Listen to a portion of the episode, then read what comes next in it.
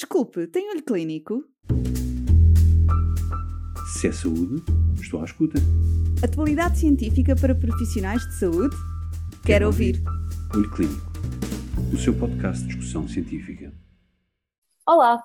Olho Clínico, o seu podcast de discussão científica, está de volta com um novo episódio. Hoje vamos falar do impacto da Covid-19 nas pessoas que vivem com VIH. Após 18 meses de pandemia por SARS-CoV-2, conversamos sobre o comportamento da Covid-19 nas pessoas infectadas por VIH e de que forma as suas vidas foram impactadas. Neste episódio, contamos com a doutora Ana Cláudia Miranda, médica infecciologista no Hospital Egas Muniz. Fique connosco e ouça o episódio completo. Olá, doutora Ana Cláudia Miranda, bem-vinda.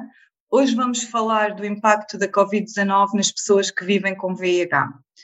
E começava por lhe perguntar que semelhanças, diferenças e lições para o futuro podemos retirar da interação sindémica das pandemias por VIH-Sida e Covid-19? Nos últimos 40 anos foram várias as epidemias e pandemias que assolaram o mundo, desde o início dos anos 80, a infecção por VIH-Sida, em 2002 a SARS-CoV, em 2009 a gripe por vírus influenza H1N1 e em 2013 a síndrome respiratória do Médio Oriente. E hoje, cerca de 18 meses após a emergência do novo coronavírus, SARS-CoV-2, em dezembro de 2019, na província do Wuhan, na China, causa da avassaladora pandemia que se traduziu até então em mais de 164 milhões de pessoas infectadas e perto de 3 uh, milhões e meio de mortes, ainda é imprevisível qual a dimensão uh, que possa vir a ter o seu impacto global. Dados publicados pela Organização Mundial de Saúde reportam que no ano 2018 37,9 milhões de pessoas viviam com VIH, correspondendo a uma prevalência estimada entre os 0,6% e os 0,9% nos adultos com idade entre os 15 e os 49 anos. E a um impacto geográfico variável entre os vários países e regiões do globo, sendo a África a região mais afetada, reunindo cerca de dois terços dos casos de infecção. Ao longo de 40 anos de pandemia, a infecção por VIH-Sida foi responsável por cerca de 32 milhões de mortes. Atualmente, 21% da população que vive com VIH tem mais de 50 anos de idade e apresenta múltiplas comorbilidades, entre elas a doença cardiovascular, a hipertensão, a doença renal ou pulmonar crónicas e distúrbios metabólicos como diabetes, deslipidemia e obesidade estes e alguns deles identificados como fatores de risco para formas graves de Covid-19. À semelhança do que testemunhamos com a infecção por VIH-Sida, a pandemia por SARS-CoV-2 exige a mudança de comportamentos e a adoção de estratégias de contenção, aqui implícitas através do distanciamento social, das medidas de higiene respiratória, onde se inclui o uso de máscara, do rastreio de testagem ativas e do cumprimento do isolamento ou quarentena quando indicados. Estas pandemias apresentam semelhanças entre si, entre as quais a origem animal, a rapidez da disseminação geográfica e a possibilidade de transmissão durante a fase assintomática. Ambas traduzem em medo, estigma e exclusão social, que acometem com maior facilidade as populações mais desfavorecidas e vulneráveis, contribuindo para a iniquidade no acesso quer à prevenção, ao diagnóstico e ao tratamento. Ambas se propagam em condições sociais contaminadas pela pobreza, insegurança habitacional, fome, solidão e exclusão social, assim como face a fatores individuais como comportamentos aditivos ou doença mental. Diferem nas suas vias de transmissão, na sua história natural e na eficácia das estratégias terapêuticas e de prevenção disponíveis até à data. A magnitude das pandemias por VIH e SARS-CoV-2 assumiu como provável e verosímil uma interação sindémica quiçá mais expressiva e imediata do que aquela que percepcionámos até agora. A monitorização atenta do comportamento virológico e imunológico através da avaliação da resposta serológica à infecção, quer natural, quer pós-vacinal, e o comportamento sazonal da pandemia por SARS-CoV-2 será determinante para definir planos de intervenção antecipada para a próxima fase que se aproxima de comportamento endémico. Doutora Ana Cláudia, existem diferenças no comportamento epidemiológico, na evolução clínica e no prognóstico da Covid-19 nas pessoas que vivem com VIH? O que nos diz a evidência clínica?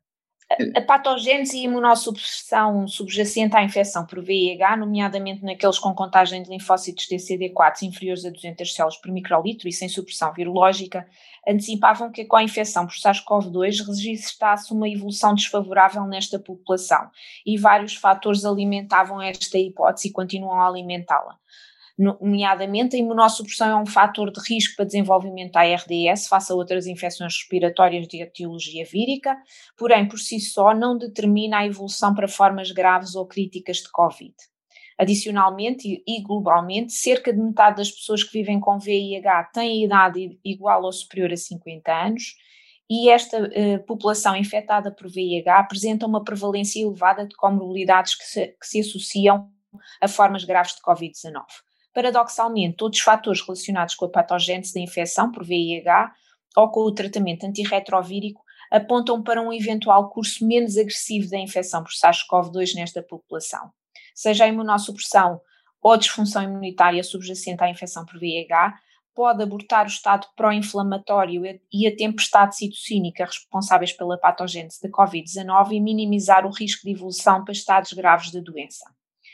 Também, desde cedo, vários fármacos antirretrovíricos apresentaram efeito antivírico in vitro contra o SARS-CoV-2 e, apesar dos estudos subsequentes não corroborarem o seu benefício no tratamento, especificamente com inibidores da protease como o lopinavir ou o darunavir potenciado, uh, os resultados são ainda controversos no que respeita a um possível efeito inibitório do tenofovir uh, diproxil.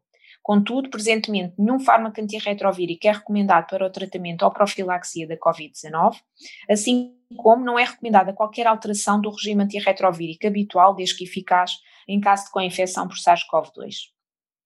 A maioria dos estudos disponíveis baseia-se na análise retrospectiva de coortes uh, e apresenta limitações metodológicas relacionadas muitas vezes com a dimensão das populações estudadas, entre outros fatores. No entanto, destacam-se alguns estudos pela dimensão da população estudada e pela metodologia, um dos quais, desenvolvido em Espanha, uh, avaliou a incidência e gravidade da Covid-19 num grupo de uh, eh, 77.590 pessoas infectadas por VIH em tratamento antirretrovírico, 236 das quais foram diagnosticadas com Covid-19 entre fevereiro e abril de 2020.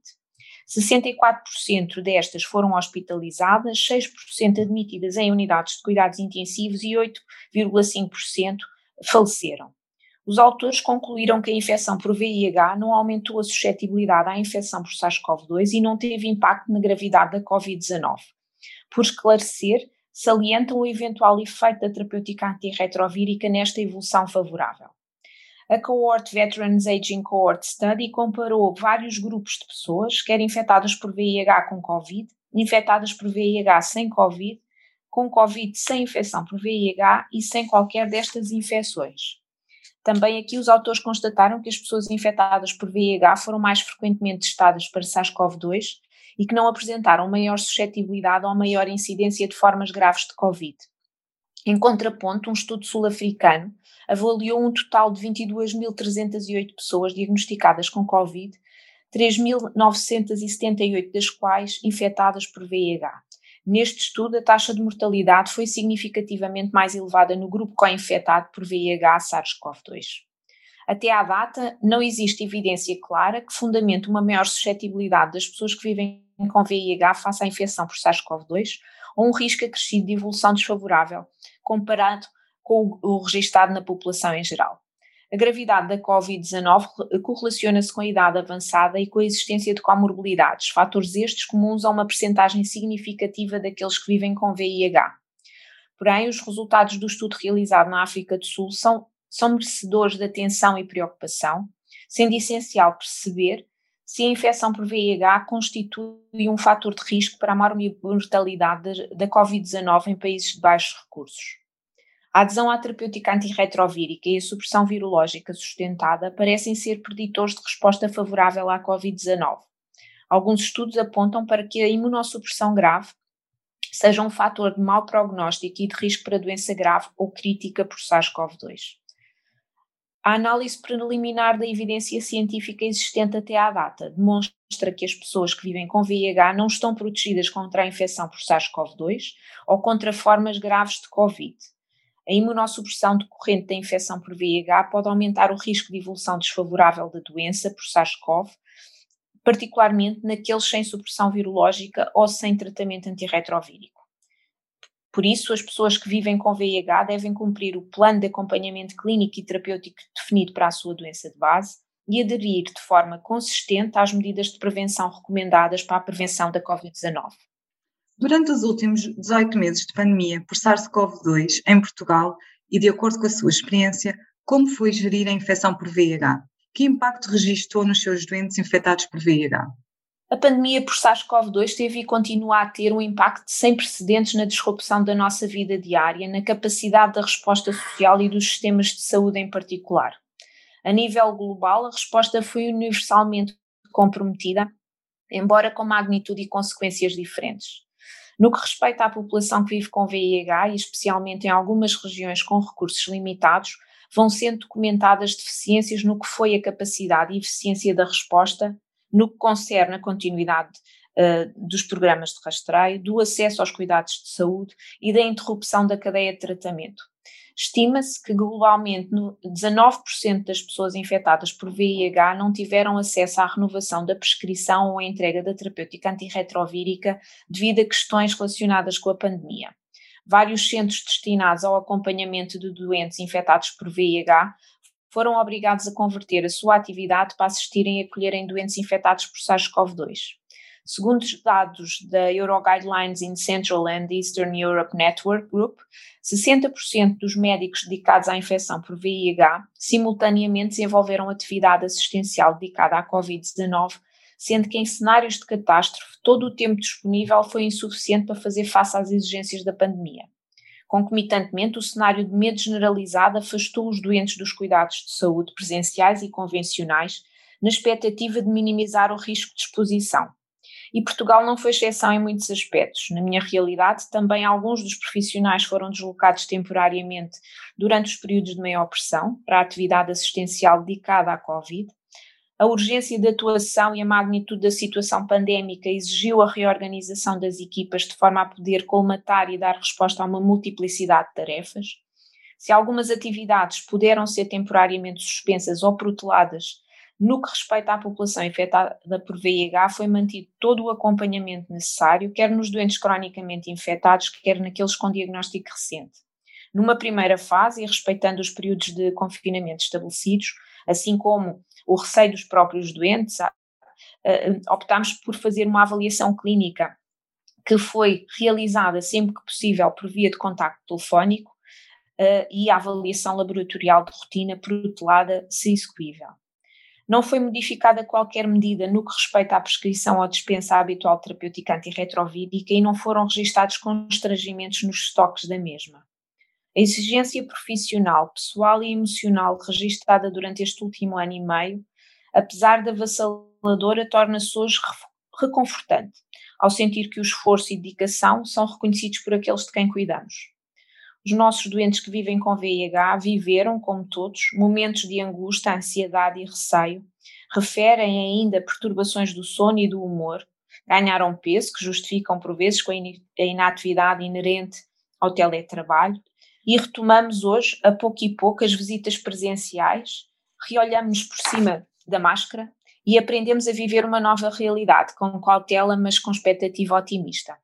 Doutora Ana Cláudia, as vacinas contra a infecção por SARS-CoV-2 podem ser administradas nas pessoas infectadas por VIH? Que medidas de prevenção adicionais devemos aconselhar? As vacinas disponíveis contra a infecção por SARS-CoV-2 devem ser administradas às pessoas infectadas por VIH, de acordo com as suas indicações específicas e com o plano de vacinação nacional estabelecido. O estado de imunossupressão inerente à infecção por VIH posiciona esta população como elegível para a vacinação durante a fase 2 do atual plano de vacinação nacional, que decorre presentemente. Ainda é escassa a informação disponível acerca da eficácia e durabilidade da resposta imunitária após a vacinação, porém, resultados preliminares sugerem que a resposta possa ser globalmente equivalente à registrada na população não infectada, em particular nos indivíduos com situação imunológica preservada e supressão virológica mantida. As pessoas que vivem com VIH devem adotar hábitos de vida saudável, não descurar o acompanhamento médico regular, manter adesão à terapêutica antirretrovírica e outra adicional, se indicada para controle de outras patologias. Antecipando o período de inverno, as pessoas que vivem com VIH devem ser vacinadas contra a gripe sazonal, quando disponível, e contra a pneumonia pneumocócica. À semelhança de todos, é inevitável e indispensável o cumprimento rigoroso das medidas de prevenção da infecção por SARS-CoV-2, como sejam o zelar pelo distanciamento social, o lavar as mãos com frequência e cumprir a etiqueta respiratória, incluindo o uso de máscara. Lembrando ainda a necessidade de vigilância de sintomas, a realização precoce do teste de rastreio, face à exposição de risco ou clínica sugestiva e o cumprimento do período de isolamento sempre que recomendado. Obrigada, doutora Ana Cláudia. Se é saúde, estou à escuta. Atualidade científica para profissionais de saúde? Quero ouvir. Olho Clínico, o seu podcast de discussão científica.